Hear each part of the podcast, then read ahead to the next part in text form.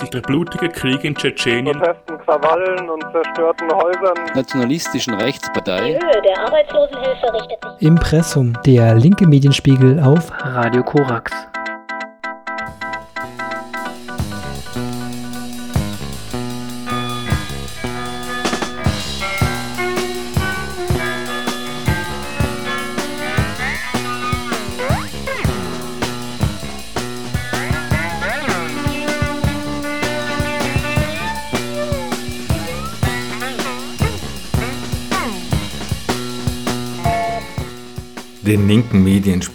November 2023 beginnen wir mit dem 9. November, einem deutschen Gedenktag.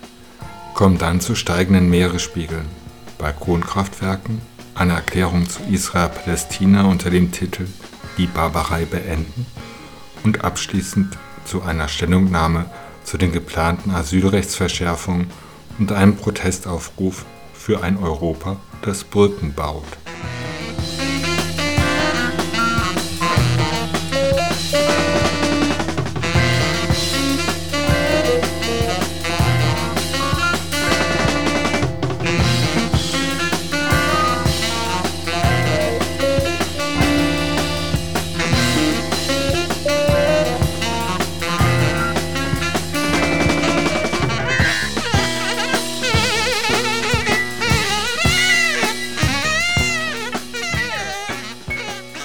Der 9. November, ein deutscher Gedenktag. Wir danken den Kieler Matrosen und Revolutionärinnen, die am 9. November 1918 vor 105 Jahren die Republik ausriefen, den Kriegstreiber, Kaiser und König von Preußen, Wilhelm II., nicht in die Wüste, aber immerhin ins niederländische Exil schickten. Die Räterepublik, die greifbar nahe schien, konnte leider nicht durchgesetzt werden. Und fünf Jahre später, Zufällig, am 9. November 1923, vor heute 100 Jahren, fand der Hitler-Ludendorff-Putsch statt. Diesen wollen wir gleich mit einem Artikel genauer beleuchten. Wiederum 15 Jahre später, am 9. November 1938, verübten die Nazis, inzwischen seit 1933 an der Macht, die Reichspogromnacht. Vor heute 85 Jahren wurden Synagogen angezündet, jüdische Geschäfte geplündert, jüdische Menschen von SA und ganz normalen deutschen Antisemiten gequält, erschlagen und ins KZ versteckt. Die Geschichte des 9. Novembers begann 1918 mit der Ausrufung der Republik in Deutschland. Mit einem Artikel aus der Analyse und Kritik der Monatszeitschrift für linke Debatten und Praxis wollen wir die Situation vor 100 Jahren am 9. November 1923 beleuchten. Avantgarde der Reaktion 1923. Ein diktatorischer Block unter einem Generalstaatskommissar spitzt den bereits länger vorhandenen Autoritarismus und Antisemitismus in Bayern zu. Betrachtet man das südöstlichste der insgesamt 17 Länder der Weimarer Republik, so wird deutlich, wie kurz der Weg von 1923 zu 1933 war. Bayern, das 1918 und 1919 noch zwei kurze revolutionäre Räteepisoden in München erlebte, stand wenige Jahre später am rechten Rand der Republik. Bayern war Avantgarde der Reaktion. Der Monarchist Gustav Ritter von Kahr hatte Mitte März 1920 eine Regierung gebildet, die eine Einladung an alle Antirepublikaner gleichkam. Ernst Niekisch, selbst Vordenker des Nationalbolschewismus, schrieb in seiner antifaschistischen Analyse Das Reich der niederen Dämonen von 1953 Alle steckbrieflich gesuchten Feinde der Weimarer Republik gaben sich in München unter dem Schutz der Behörden ein fröhliches Stelldichein. Dagegen hörte die Legalität auf, wo sie dem Proletarier hätte zugutekommen sollen. Das brachte Bayern den Ruf ein, die bürgerliche Ordnungstelle zu sein. Während im übrigen Deutschland die Freikorpsverbände Ende Mai 1920 verboten wurden, konnten sie in Bayern nach wie vor agieren. Selbst als Drängen der Sieger des Ersten Weltkrieges, die bewaffneten EinwohnerInnenwehren aufzulösen, stieß in Bayern auf taube Ohren.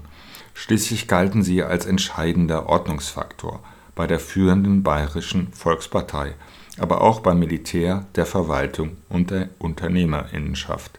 Die Angst vor dem Bolschewismus hatte 1919 zur Gründung dieser Wehren geführt, die mit ihrer antidemokratischen Haltung beständig die Republik destabilisierten. Nicht ohne Grund beschrieb der Schriftsteller Thomas Mann die bayerische Landeshauptstadt bereits im Juli 1923 als Stadt Hitlers. München war Mittelpunkt der antidemokratischen und frühfaschistischen Bewegung. Antiurban, antiintellektuell und antipreußisch ging es dort zu. Die rustikale und primitive Stimmung auf dem Land lässt sich beim bekannten Volksschriftsteller Ludwig Thoma ablesen. Dieser pflegte einen rabiaten Antisemitismus. Von dem Oberammergauer war 1921 Töne in Richtung der aus Osteuropa migrierten Juden und Jüdinnen zu vernehmen, man möge diese Pest ausrotten. Ein derartiger Antisemitismus wurde ebenfalls im akademischen Milieu gepflegt, wo die Judenfeindschaft sich zuweilen wissenschaftlich oder elitär gab. So stammten aus der Münchener Studentenschaft antisemitische Hetzparolen gegen den dann ermordeten Außenminister Walter Rathenau.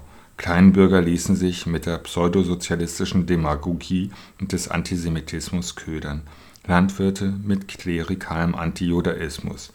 Gegenstimmen kamen aus dem Arbeiterinnenmilieu, und die Sozialdemokratie galt den völkischen PropagandistInnen als verjudet, die KommunistInnen als Knechte des jüdischen Bolschewismus Anarchistinnen wie Erich Mühsam wurden pathologisiert. Ende September 1923 sollte über einen Coup des Ministerpräsidenten der bayerischen Staatsregierung Eugen von Knilling der reaktionäre Separatismus Bayern und seine antirepublikanische Verfasstheit eine festere Form erlangen. Er ernannte Gustav von Kahr zum Generalstaatskommissar mit diktatorischen Vollmachten. Mit Generalleutnant Otto von Lossow Landeskommandant der Reichswehr Bayern und Hans von Seisser, Kommandeur der bayerischen Polizei, bildete von Kahr eine Art Triumvirat. Dessen Ziel war es, von der Ordnungszelle Bayern aus die Republik in ganz Deutschland zu beseitigen und nach dem Vorbild Benito Mussolinis eine nationale Diktatur zu errichten. Zum Amtsantritt 1923 in der Rolle des Generalstaatskommissars verhängte von Kahr sogleich den Ausnahmezustand in ganz Bayern. Auch sollte dort das landesweite Verbot der NSDAP-Zeitung Völkischer Beobachter nicht gelten. Am 29. September setzte er den Vollzug des Republikschutzgesetzes für Bayern außer Kraft, das nach der Ermordung von Walter Rathenau in der ganzen Weimarer Republik erlassen wurde ein entscheidender propagandistischer Effekt kam der Verordnung zur Ausweisung mehrerer hundert jüdischer Familien aus Bayern zu. Betroffen waren mehrheitlich Jahrzehnte davor aus Osteuropa eingewanderte Jüdinnen und Juden. Man kann diese antisemitische und antimigrantische Politik als Manöver interpretieren. Damit wollte von Kahr seine Basis bei der extremen Rechten, den Anhängern Adolf Hitlers und des sogenannten Deutschen Kampfbundes ausweiten, zumal er und Hitler in einem Konkurrenzverhältnis standen. Ideologisch vermochte von Kahr jedoch eine langjährig gepflegte antisemitische Stimmung in Bayern zu bedienen und ihr in einer Staatsaktion Nachdruck verleihen. Bereits am 8. Dezember 1919 hatte der Münchener Polizeipräsident Ernst Pöhner erklärt, die Ostjuden sind und bleiben ein schädlicher Fremdkörper im deutschen Volke. Pöhner war Mitglied der Tude-Gesellschaft einem völkisch-antisemitischen Geheimbund, und persönlich mit Hitler bekannt. Der spätere Diktator fand für ihn in seiner Schrift Mein Kampf lobende Worte aus einem Mann, der erst Deutscher und dann Beamter sei. Der Polizeipräsident war 1923 führend am Hitler-Lüdendorff-Putsch beteiligt. Nach seiner kurzen Haft wurde er für den Völkischen Block in den Bayerischen Landtag gewählt Später trat er zur Deutschnationalen Volkspartei (DNVP) über. Für Pöhner bewegten sich die aus Osteuropa eingewanderten Jüdinnen und Juden vor allem in der Nähe der KPD. Sie stünden für Aufruhr, Umsturz und Revolutionsabsichten. Es galt sie der Logik des Ultranationalismus folgend aus Staat und Nation zu entfernen. Rassistische Vorstellungen einer Unvereinbarkeit unterschiedlicher Rassen waren diesem Ultranationalismus beigemengt Analysiert man den antisemitischen Diskurs gegen die seit den 1890er Jahren aus Osteuropa zugewanderten, so fällt die Mischung aus rassistischer Sozialhygiene und Revolutionsangst auf. Pöhner propagierte als Lösung eine Ausweisung großen Stils. Doch diese administrativen Absichten stießen auf Vorbehalte der Landesregierung. Auch innerhalb der Polizeiführung ließ sich keine Einigung darüber erzielen. Das sollte sich erst mit dem mit Sonderbefugnis ausgestatteten Generalstaatskommissar von K. ändern. Ganze vier Tage nach von K.s Amtsantritt am 26. September 1923 wurde eine sogenannte Fremdverordnung der Weg geebnet, der zu vermehrter Kontrolle, Gängelung und Abschiebung der osteuropäischen jüdischen Migrantinnen führte. Die von Ausweisung Betroffenen wurden als AgentInnen der Sowjetunion dargestellt. Diese Maßnahmen müssen als direkte Vorgeschichte der antisemitischen Verfolgungspolitik der deutschen Faschistinnen begriffen werden. Das Tor zu solchen Maßnahmen geöffnet zu haben, bleibt das schreckliche Verdienst von Kaas. Auch wenn er im November 1923 der Polizei den Befehl gab, den Demonstrationszug der Nationalsozialisten am 9. November 1923 aufzulösen. Damit wurde der Hitler-Ludendorff-Putsch niedergeschlagen. Aus Rache für diesen Verrat wurde von K. schließlich zur Zeit der Röhm-Affäre 1934 erschossen. Das zusehends unerträgliche antisemitische Klima Bayerns, die autoritären und präfaschistischen Ordnungsvorstellungen auf höchster Ebene wurden von kritischen ZeitgenossInnen durchaus bemerkt. Reisende meidet Bayern, schrieb Kurt Tucholsky in der Weltbühne. Ernst Toller war sich sicher, dass im Jahr 1923 die Freiheit des Geistes als Verbrechen geahndet werde, wie er im September aus der Haftanstalt Niederschönenfeld schrieb. Toller selbst stellte das typische Feindbild der bayerischen völkischen Bewegung und ihres nationalsozialistischen Teils dar. Seine Biografie verweist auf den Revolutionsversuch der Bayerischen Räterepublik von 1918-1919. Er war leidenschaftlicher Gegner des deutschen Militarismus und jüdischer Intellektueller. Der kommunistische Internationale Cominter analysierte Bayern zeitgenössisch als Hort der Reaktion und der Formierung des Faschismus. August Hellheimer verfasste am 6. Oktober 1923 für die internationale Pressekorrespondenz der Cominter eine Analyse, wonach die sozialdemokratisch dominierte Weimarer Koalition von K. und General Losser die Ausübung der Reichsdiktatur in Bayern überlassen hätte. Hauptfeind für die Weiße Front von Ebert bis K. sei das Rote Sachsen und Thüringen sowie das Rote Berlin. Der kommunistische Funktionär Alexander Abusch lieferte im Januar 1924 eine genauere Untersuchung des rechten Lagers unter dem Titel Der Bayerische Bürgerkrieg, betonte dabei die Verzahnung von bürgerlicher Herrschaft und faschistischem Aufmarsch. Abuschs zeitgenössischer Text von 1924 endet mit der bonapartischen Prognose und Prophezeiung. Im wirren Hexenkessel des bayerischen Reaktionshortes schien sich der 18. Brumaire des Faschismushäuptlings Adolf Hitlers vorzubereiten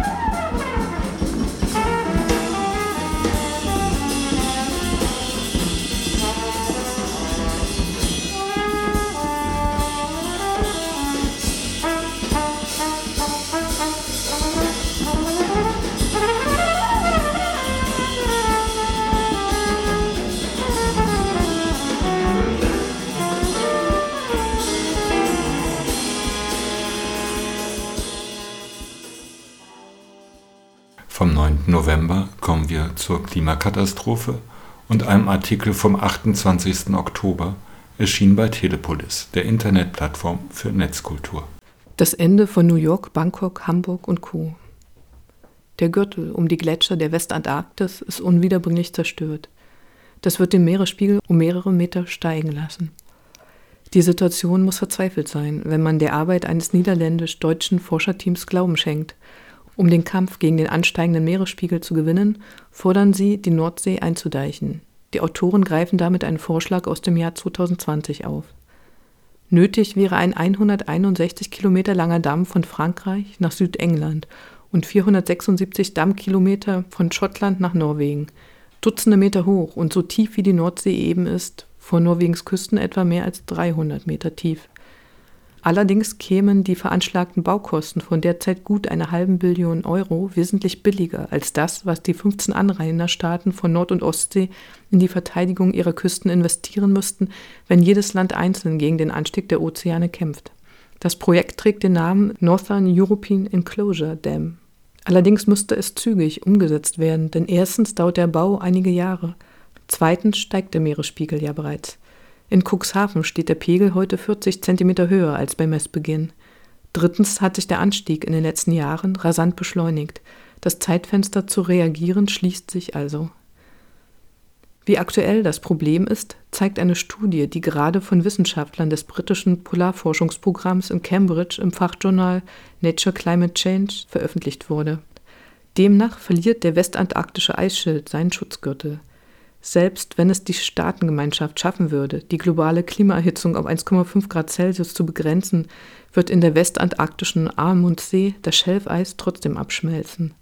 Schelfeis, das sind im Ozean schwimmende Eisplatten, die sich an die Gletscher des südlichen Kontinents schmiegen und diese wie ein Gürtel zusammenhalten. Tauen diese Eisplatten ab, dann sind die Gletscher gegen wärmeres Ozeanwasser ungeschützt und ergießen sich in den Ozean, was zum weiteren Anstieg des Meeresspiegels führt. In diesem Jahr wurden neue Rekordtemperaturen in den Ozeanen gemessen. Am Südpol gab es einen Zusammenbruch des Meereises. Allein die Gletscher des westantarktischen Eisschilds lassen die weltweiten Ozeane um bis zu fünf Meter ansteigen, wenn sie vollständig abgeschmolzen sind. Emden liegt einen Meter hoch.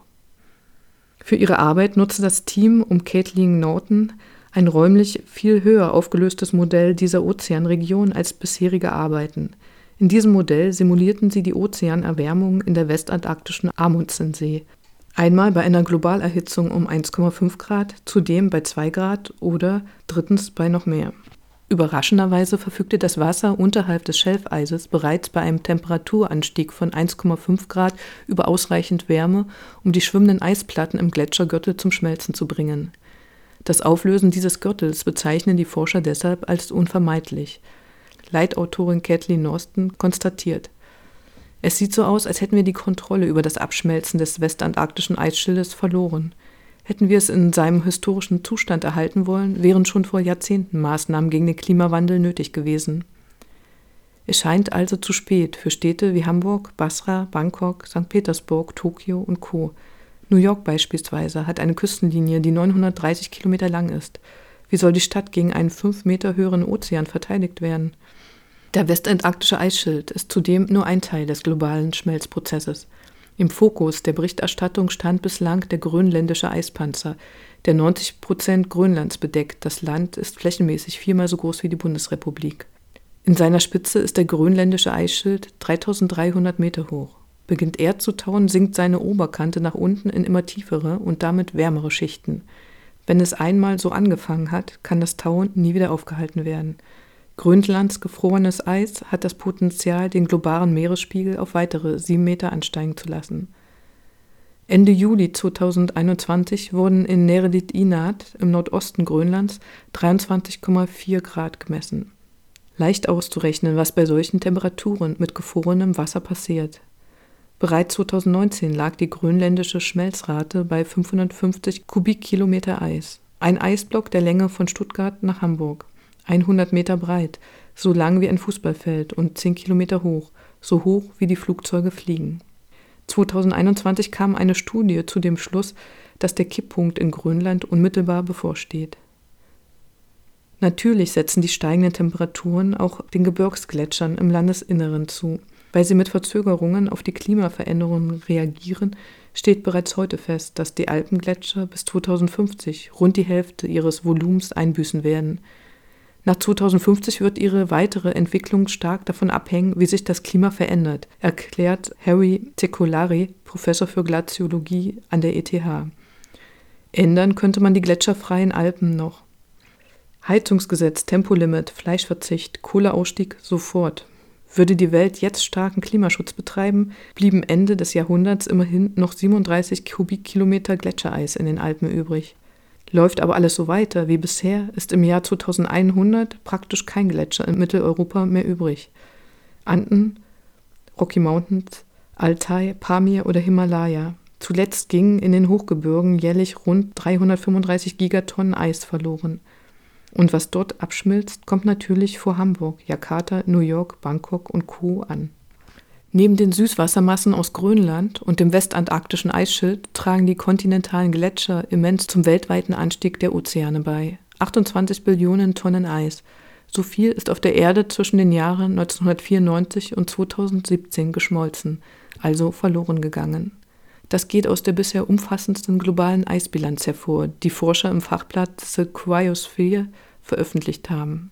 Für ihre Bilanz werteten die Wissenschaftler der University of Leeds Satellitendaten und Vorortmessreihen von mehr als 215.000 Berggletschern, dem polaren Eiskappen und dem antarktischen Schelfeis der Jahre 1994 bis 2017 aus.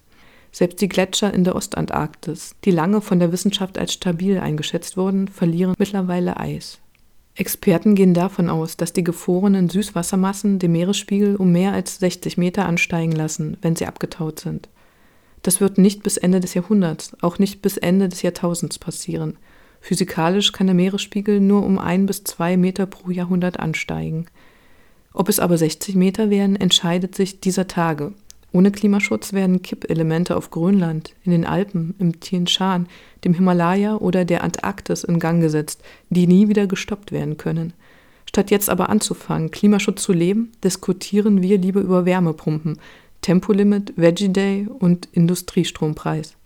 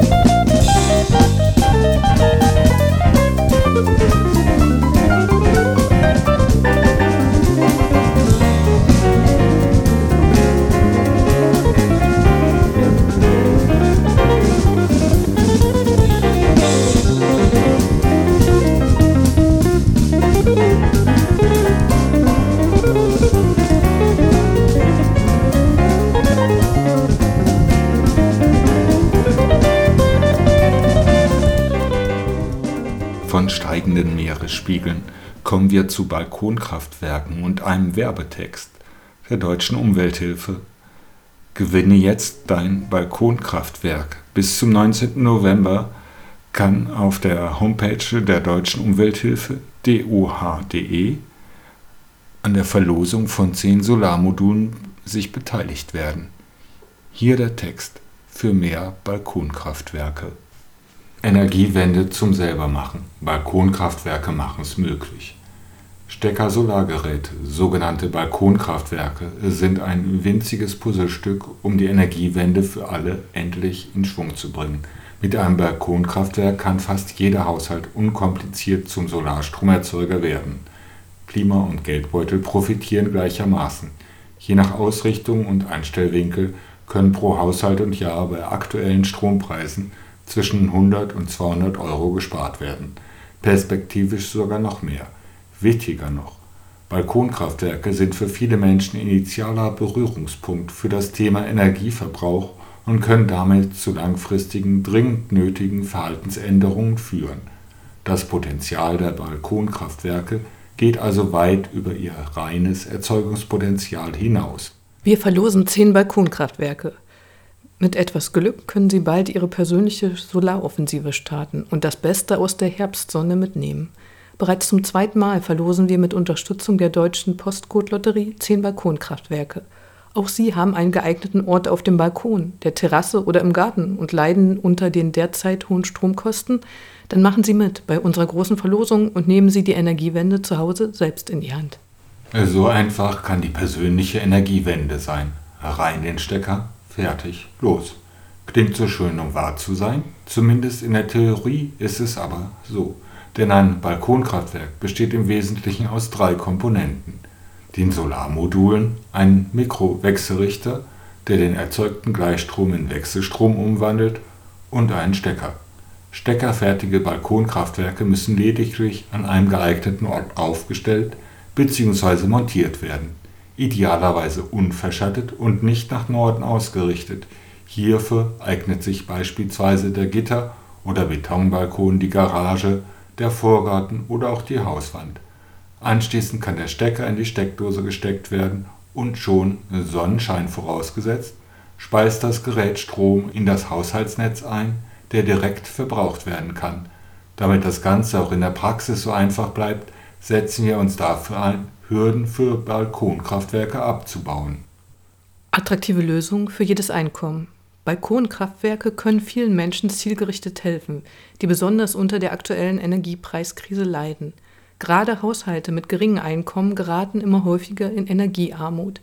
Betroffene wohnen oft zur Miete in älteren, ineffizienten Gebäuden mit alten Heizungen und können selbst kaum etwas an dieser misslichen Lage ändern.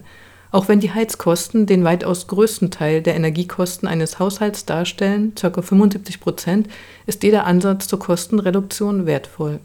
Je nach Standort und Haushaltsgröße kann mit einem 600 Watt Balkonkraftwerk 5 bis 15 Prozent des eigenen Stroms erzeugt werden, zwischen 300 und 550 Kilowattstunde je nach Ausrichtung und Anstellwinkel. Bei Anschaffungskosten zwischen ca. 600 und 1200 Euro und jährlichen Einsparungen zwischen 100 und 200 Euro amortisieren sich die Geräte in ca. 5 bis 6 Jahren. Mit einer Lebensdauer von 25 Jahren und mehr fahren sie danach einen beständigen Gewinn ein. Jedes Balkonkraftwerk vermeidet zudem Jahr für Jahr über seine gesamte Lebensdauer CO2. Einige Bundesländer und viele Kommunen in Deutschland fördern die Anschaffung von Balkonkraftwerken bereits. Dies macht die Anschaffung noch attraktiver. Die Politik muss dringend bürokratische Hürden abbauen. Anmeldung beim örtlichen Netzbetreiber und bei der Bundesnetzagentur – Pflicht zum Zählertausch, Einspeisesteckdose, Zustimmung des Vermieters oder der Wohneigentumsgemeinschaft. Man kann es auch komplizierter machen als nötig und das, obwohl der Ausbau der erneuerbaren Energien seit letztem Jahr gesetzlich verbrieft im übergeordneten öffentlichen Interesse steht. Die teils absurden Regelungen verunsichern viele Verbraucherinnen und Verbraucher. Dies führt im Wesentlichen zu zwei ungewollten Effekten entweder aufschieben oder nicht anmelden. Die Energiewende von unten wird dadurch unnötig ausgebremst. Gemeinsam mit einer Reihe anderer Akteure setzen wir uns für die Beseitigung aller bürokratischen Hürden ein, so auch im Rahmen einer aktuellen Petition zur Vereinfachung und Bürokratieabbau für Steckersolargeräte. Erste Erfolge nach Jahren des Stillstandes ist seit Ende 2022 endlich Dynamik in das Thema gekommen. Sowohl die Bundesnetzagentur als auch der Verband Elektrotechnik, Elektronik, Informationstechnik e.V. kurz VDE sprechen sich seit kurzem für vereinfachte Regelungen aus. Unsere Kooperationen, Balkonkraftwerke für Mieterinnen und Mieter. Neben der Verlosung von zehn Balkonkraftwerken ist eine enge Kooperation mit kommunalen Wohnungsbauunternehmen in Mecklenburg-Vorpommern und Niedersachsen geplant, um die Energiewende für alle mit aller Kraft voranzubringen. Aus Mitteln der Postcode-Lotterie Deutschland werden viele weitere Balkonkraftwerke in durchmischten Wohnquartieren verteilt und angebracht werden.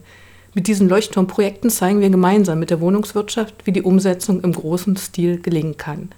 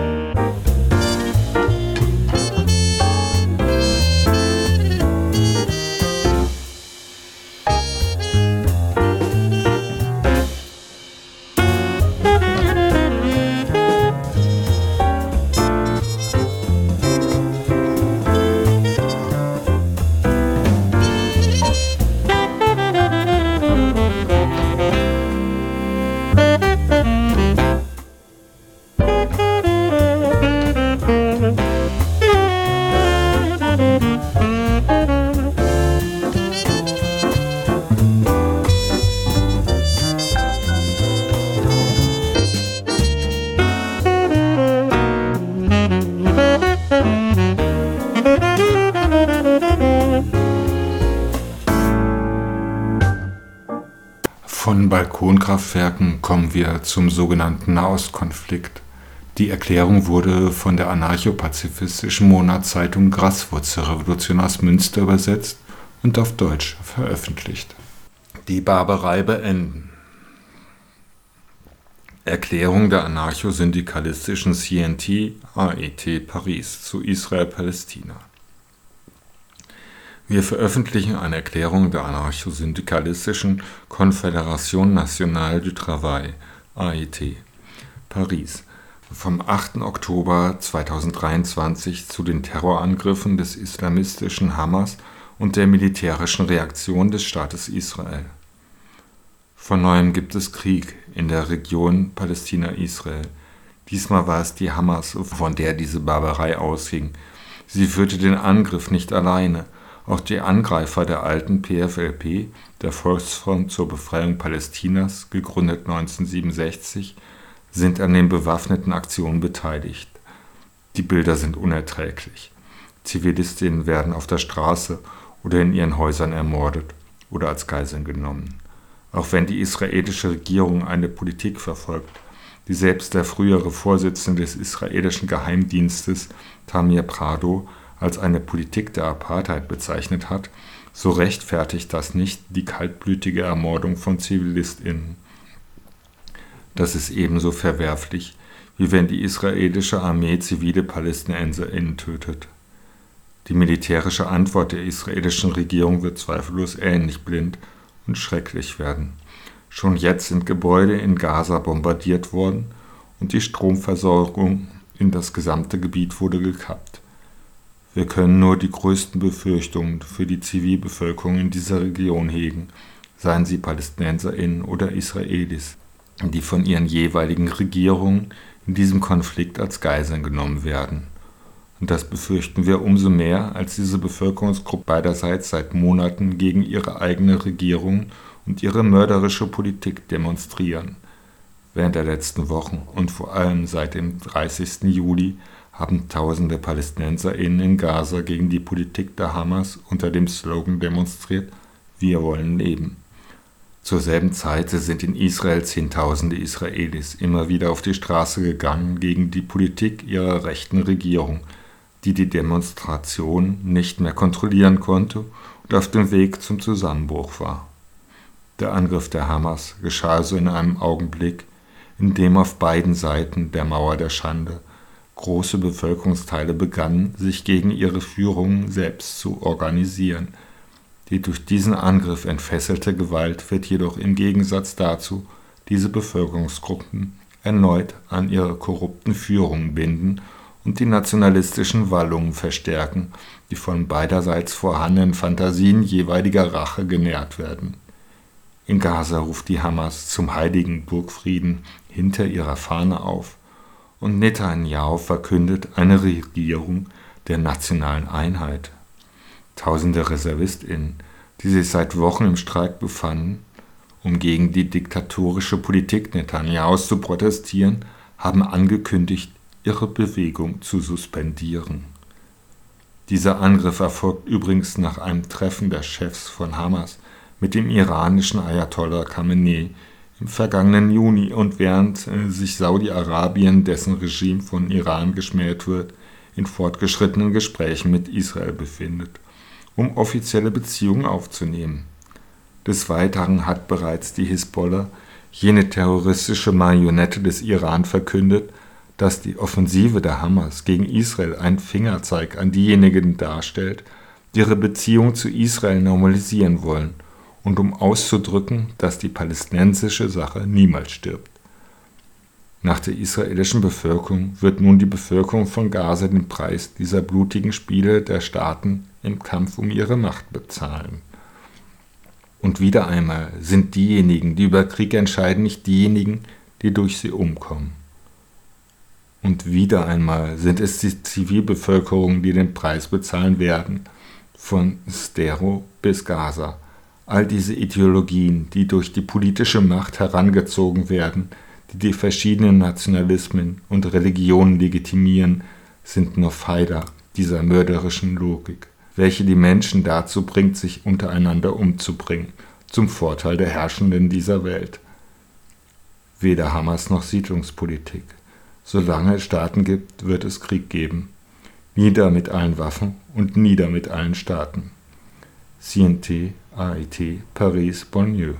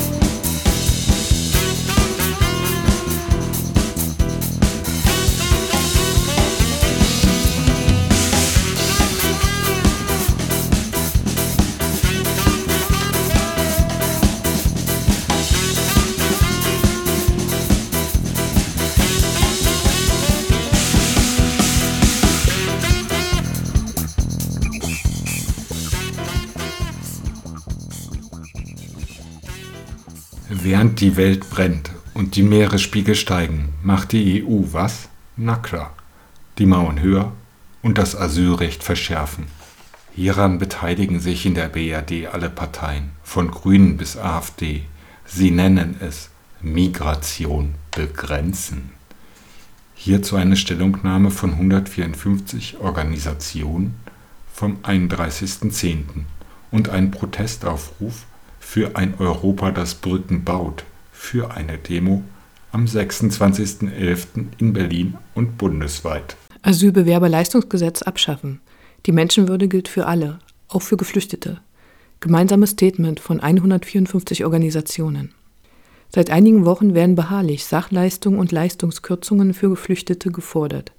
Dabei erhalten die Betroffenen schon jetzt vielfach lediglich die reduzierten Leistungen nach dem Asylbewerberleistungsgesetz. In der Debatte werden Gruppen gegeneinander ausgespielt und die Menschenwürde wird offen in Frage gestellt. Wir lehnen sozialrechtliche Verschärfung ab und fordern, das Asylbewerberleistungsgesetz muss abgeschafft und die Betroffenen müssen in das reguläre Sozialleistungssystem einbezogen werden. Mit Bestürzung verfolgen wir die aktuelle politische Debatte über Asylsuchende, die zunehmend von sachfremden und menschenfeindlichen Forderungen dominiert wird. Die Diskussionen über Sozialleistungen sind dafür ein gutes Beispiel. Solange Geflüchtete bedürftig sind, haben sie Anspruch auf das sozialrechtlich definierte Existenzminimum. Nun geht es offenkundig darum, diesen grundlegenden Anspruch Asylsuchender einzuschränken, mit der Begründung, so könne die Zahl der Geflüchteten in Deutschland reduziert werden. Die im Raum stehenden Forderungen reichen von einer generellen Umstellung von Geld auf Sachleistungen über diskriminierende Bezahlkarten und eine Kürzung des Existenzminimums bis hin zur Forderung, dass kranken Menschen eine medizinische Grundversorgung vorenthalten werden soll. Diese Debatte suggeriert, Geflüchtete seien die zentrale Ursache für die zweifellos vorhandenen gesellschaftlichen Missstände wie fehlender Wohnraum oder fehlende Schul- und Kitaplätze. Diese haben jedoch andere Ursachen und würden auch bestehen, wenn Deutschland keine Asylsuchenden aufnehmen würde. Geflüchtete werden so zu Sündenböcken für die verfehlte Sozialpolitik der letzten Jahre, ohne dass dadurch die tatsächlich bestehenden Probleme gelöst werden. Wer aber Scheinlösungen präsentiert, verspielt Vertrauen in die politische Handlungsfähigkeit. Bereits 2012 hat das Verfassungsgericht in einer wegweisenden Entscheidung das Recht jedes Menschen auf ein menschenwürdiges Existenzminimum festgehalten und dafür gesorgt, dass die Leistungen nach dem Asylbewerberleistungsgesetz zumindest vorübergehend annähernd dem Hartz-IV-Niveau, heute Bürgergeld, entsprachen. Zugleich erteilte das höchste deutsche Gericht dem Ansinnen, Sozialleistungen zur Abschreckung Asylsuchender einzusetzen, eine deutliche Absage – die in Artikel 1 Absatz 1 Grundgesetz garantierte Menschenwürde ist migrationspolitisch nicht zu relativieren. Mit anderen Worten, Sozialleistungen dürfen nicht gekürzt werden, um Menschen von der Flucht nach Deutschland abzuschrecken. Rund zehn Jahre später, im Jahr 2022, verurteilte das Bundesverfassungsgericht eine zehnprozentige Kürzung der Grundleistungen für alleinstehende Geflüchtete, die in Gemeinschaftsunterkünften leben müssen, als verfassungswidrig. Im Übrigen ist die Behauptung, bessere soziale Bedingungen würden zu mehr Schutzsuchenden führen, seit langer Zeit wissenschaftlich widerlegt. Bereits heute erhalten Geflüchtete vor allem in den Erstaufnahmeeinrichtungen drastisch reduzierte Geldbeträge, neben einem Platz im Mehrbettzimmer, Kantinenessen und Hygienepaketen und einer oft unheilvoll verzögerten Gesundheitsversorgung. Kein Mensch, der aus einem Krieg oder vor politischer Verfolgung flieht, gibt die Flucht auf, weil er oder sie in Deutschland demnächst mit noch mehr Sachleistungen leben muss. Wenn in diesem Jahr 2023 das Bundesamt in über 70 Prozent aller Asylanträge, die bis September inhaltlich entschieden wurden, einen Schutzstatus feststellt, wird nur allzu deutlich, dass die Menschen nicht wegen der Sozialleistungen kommen, sondern hier Schutz suchen. Die Behauptung, von den geringen Asylbewerberleistungen würden relevante Geldbeträge in Herkunftsländern überwiesen oder im Nachhinein an Schlepper ausgehändigt, ist zynisch und realitätsfern. Die Menschenwürde und das Sozialstaatsprinzip garantieren ein menschenwürdiges Existenzminimum für alle Menschen. Wir sagen, wer unterschiedliche Gruppen gegeneinander ausspielt und die Menschenwürde, Artikel 1 unserer Verfassung, offen in Frage stellt, wendet sich gegen zentrale Errungenschaften unserer Demokratie und des Sozialstaats. Und wer das durch das Bundesverfassungsgericht bestätigte Grundrecht auf ein menschenwürdiges Existenzminimum missachtet, unterminiert den Rechtsstaat. Wir erneuern deshalb den Appell, zu dem sich im laufenden Jahr bereits mehr als 200 Organisationen zusammenfanden. Es kann nicht zweierlei Maß für die Menschenwürde geben. Wir fordern das gleiche Recht auf Sozialleistungen für alle in Deutschland lebende Menschen, ohne diskriminierende Unterschiede. Das Asylbewerberleistungsgesetz muss abgeschafft werden. Die Betroffenen müssen in das reguläre Sozialleistungssystem einbezogen werden.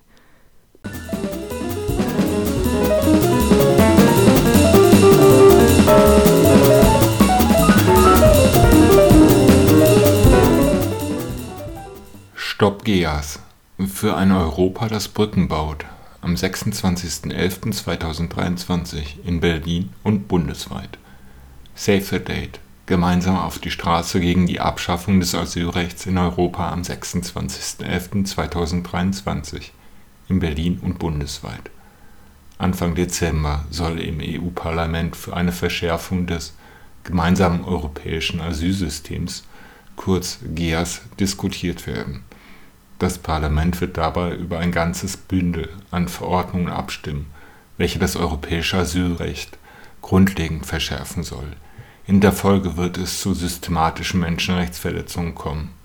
Die faktische Abschaffung des Grundrechts auf Asyl droht. Wir fordern das EU-Parlament dazu auf, diesen historischen Einschnitt nicht zuzustimmen, sondern sich für die Einhaltung der Menschenrechte aller einzusetzen. Das individuelle Asylrecht muss das Fundament unseres Schutzsystems bleiben.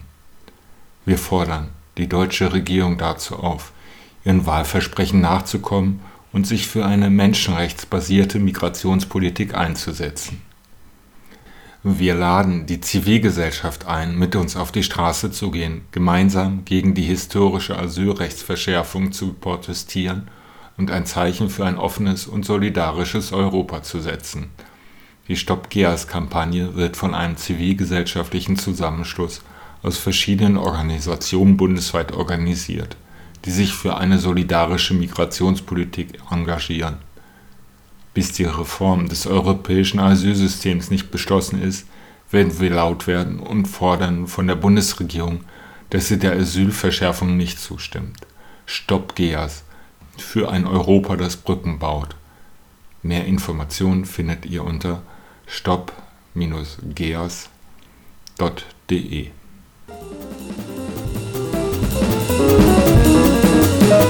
linke